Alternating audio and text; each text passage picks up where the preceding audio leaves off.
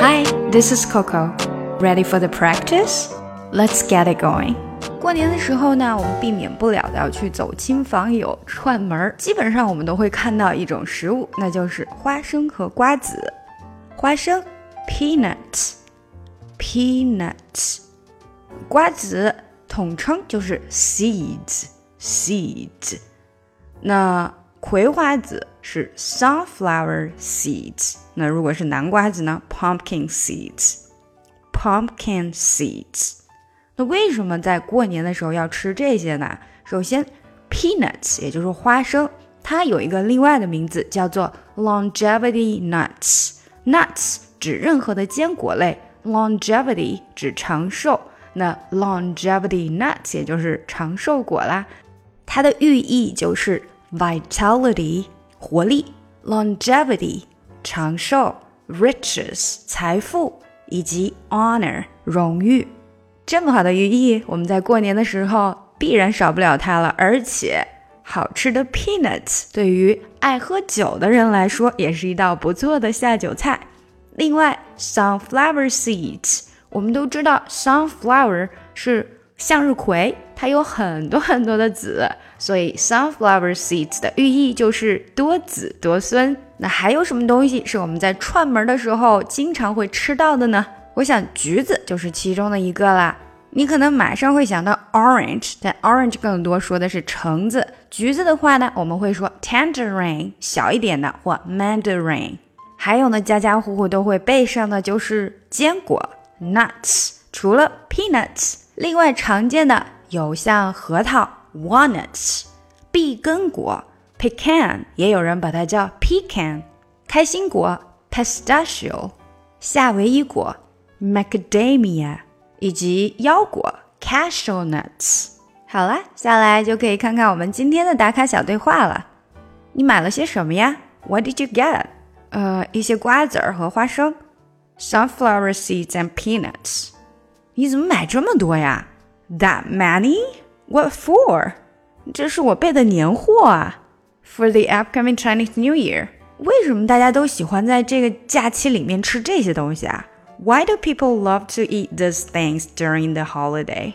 花生又叫长寿果，它寓意着活力、长寿、财富还有荣誉。这个葵花籽啊，它的意思就是多子多孙了。而且大家相聚的时候没事儿干嘛，当然要吃些东西了，就像看电影的时候要吃爆米花一样。Peanuts, also named longevity nuts, symbolize vitality, longevity, riches, and honor. Sunflower seeds symbolize having many sons and grandsons. Besides, there's nothing else to do during gatherings. Eating the snacks is like having popcorn during movies. 好，下来就带大家读一下吧。What did you get? What did you？这里要连读，what 的这个 t 和 did 连起来。What did you get？然后 get 的这个 t 说快以后它就不出来了。What did you get? What did you get? Sunflower seeds and peanuts. Sunflower seeds. Sunflower sunflower seeds and peanuts. Sunflower seeds 这个跟 and and 连接，然后 and 的这个的没太出来，直接到 peanuts。Sunflower seeds and peanuts. That many? What for? 啊，这里只要注意一下音调就好了。That many? That 的 t 不出来。What for? What 的 t 也不出来。For the upcoming Chinese New Year for the upcoming upcoming 这个 p 没有太出来啊，那口气没有太出来。Chinese New Year for the upcoming Chinese New Year for the upcoming Chinese New Year. Why do people love to eat these things during the holiday? Why do people Why do people 这个的很短，love to to 也是很短。Why do people love to eat this?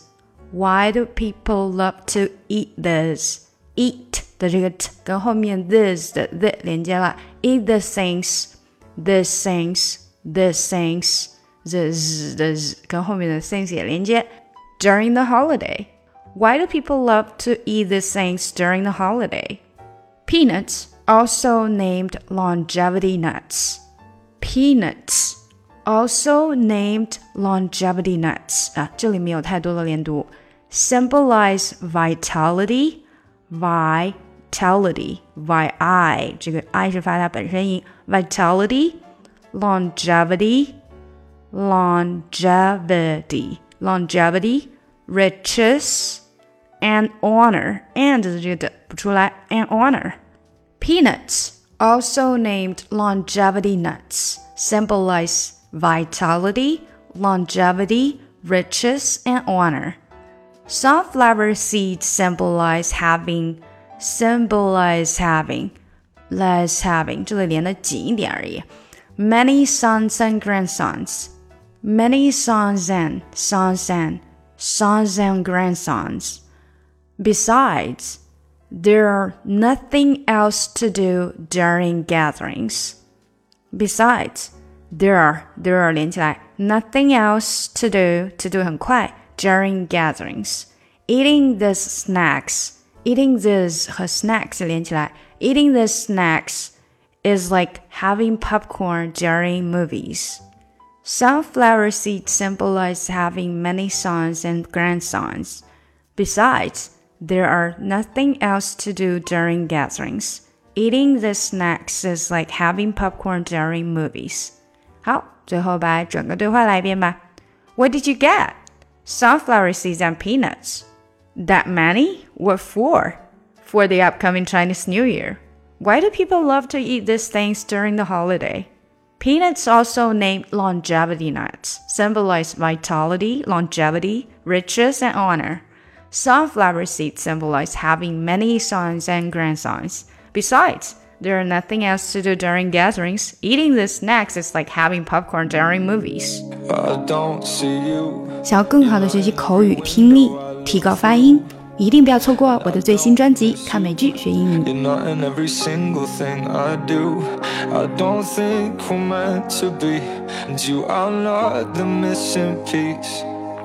I won't hear it whenever anybody says your name.